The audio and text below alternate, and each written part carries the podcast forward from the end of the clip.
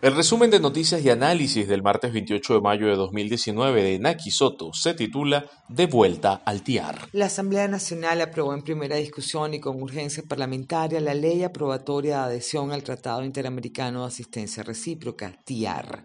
La Comisión Especial de Seguimiento a la Ayuda Humanitaria que atiende la crisis social en Venezuela solicitó a la Comisión Interamericana de Derechos Humanos una extensión de las medidas cautelares a todos los servicios del hospital JM de los Ríos, aprobadas en un principio para el servicio de nefrología. Para los diputados hay negligencia en el pago de la deuda con el gobierno italiano. Cita textual. La falta de continuidad del programa de trasplantes es una decisión política y no una consecuencia de las sanciones. Fin de la cita. Además, el diputado Hugo Carvajal envió carta al presidente cargado Juan Guaidó en la que confirma su separación del PSV y asegura que hará todo lo que esté a su alcance para aportar elementos para lograr el cese de la usurpación, el gobierno de transición y las elecciones libres. Violando derecho ejecutivo a funcionarios de la Guardia Nacional impidieron el acceso a los trabajadores del Parlamento y a la prensa al Palacio Federal Legislativo. La Comisión de Medios de la Asamblea Nacional denunció las reiteradas violaciones a la libertad de expresión. La diputada María Beatriz Martínez aseguró que el Parlamento busca generar medidas de protección a los periodistas. Representantes de la ONG Espacio Público, del Colegio Nacional de Periodistas y del Sindicato Nacional de Trabajadores de la Prensa de Venezuela acudieron al sitio para exigir que la prensa acreditada pueda dar cobertura a los hechos acontecidos dentro de este espacio. Carlos Correa, de Espacio Público, informó que la denuncia de esta violación al derecho a la información será elevada a instancias internacionales. Las cifras que nos debían. Luego de cuatro años, el Banco Central de Venezuela publicó indicadores económicos. Es mucho material para procesar, pero aquí están los más relevantes. La inflación de abril de 2019 registró un salto de 33,8%. La inflación anualizada hasta abril de 2019 según el Banco Central de Venezuela, es de 282.973%.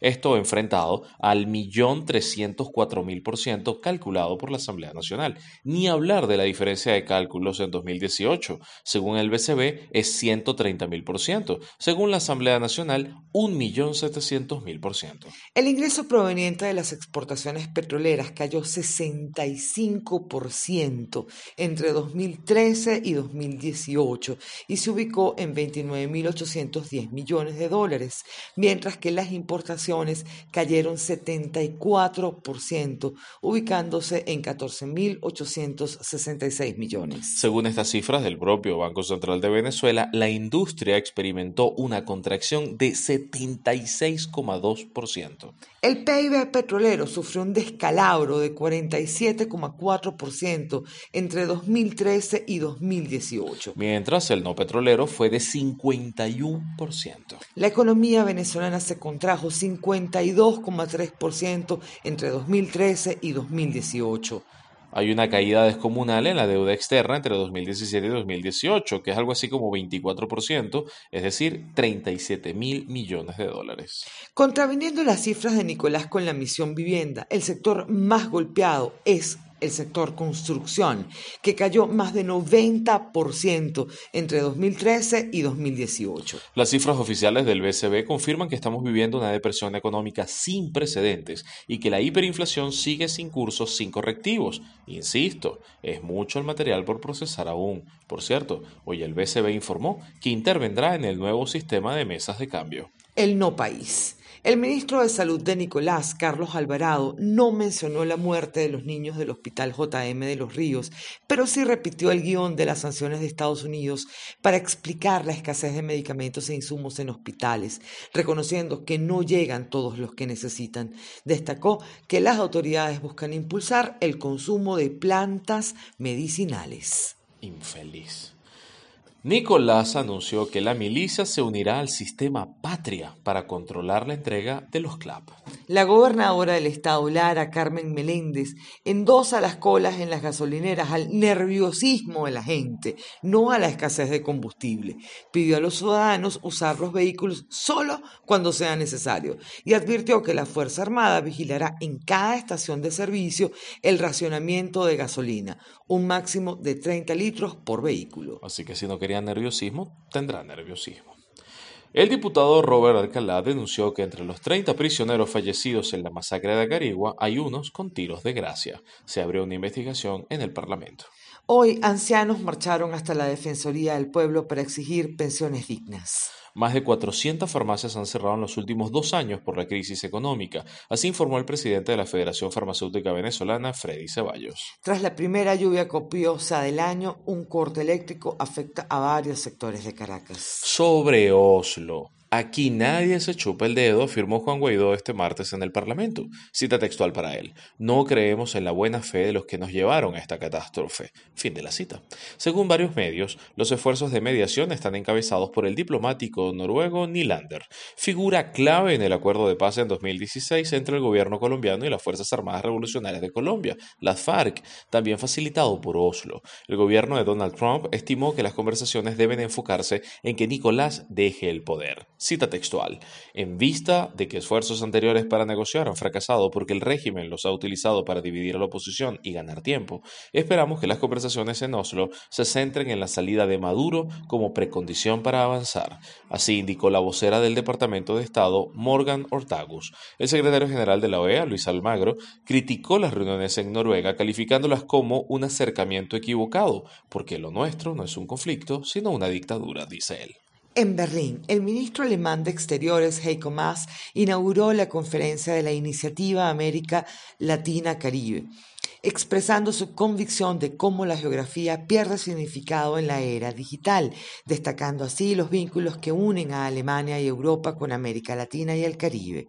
La crisis de Venezuela demostró el valor de unas relaciones estrechas y sólidas entre nosotros, dijo Maas, enfatizando el trabajo para lograr una solución diplomática a la crisis que ponga de relieve lo que desea el pueblo venezolano. Aunque Venezuela está ausente en esta conferencia, en la agenda protagoniza el debate. Por su parte, el canciller argentino Jorge Fori afirmó, tenemos que seguir trabajando mucho más para lograr devolverle a Venezuela la libertad, la democracia y el respeto, sobre todo a la vida y a los derechos humanos. Otros movimientos en el tablero. El Grupo de Contacto Internacional de la Unión Europea designó al economista y político uruguayo Enrique Iglesias como asesor especial para Venezuela. Trabajará en la búsqueda de medidas para lograr una solución pacífica y democrática a la crisis a través de elecciones libres y justas. La ONU debe actualizar sus criterios. La presidencia de la Conferencia de Desarme, un foro que pretende generar acuerdos para el control de armas, solo responde al orden alfabético de los países miembros Así, Venezuela hoy recibió el cargo de manos de Siria. Esta presidencia puede hacer lo que quiera, pero no tiene ninguna legitimidad porque su gobierno tampoco la tiene, afirmó el embajador de Estados Unidos, Robert Good, cuando abandonó la sala. Los embajadores de varios países del Grupo de Lima ni siquiera asistieron a la conferencia. Las exportaciones petroleras de Venezuela hacia India registraron una caída, esto entre abril y mayo de casi 35% por motivo de las sanciones. El embajador de India en Estados Unidos afirmó que tras el triunfo del primer ministro Narendra Modi, su gobierno tiene el propósito de reforzar sus relaciones con Washington y dentro de ese objetivo está la suspensión de compras de crudo a Irán y Venezuela. El Grupo de Lima se reunirá en Guatemala el 6 de junio, informó este martes la ministra de Relaciones Exteriores de Canadá, Cristina Freeland. Antes, el 3 de junio, Canadá, Chile y Perú se reunirán con el Grupo de Contacto Internacional en Nueva York. Además, Freeland aseguró que conversó con, sobre nuestra crisis con el secretario de Estado Mike Pompeo. La Embajada de Venezuela en Estados Unidos activó el sitio web us.embajadavenezuela.org, donde los ciudadanos venezolanos deben realizar el registro consular. Este ha sido el resumen de noticias y análisis del martes 28 de mayo de 2019 de Naki Soto.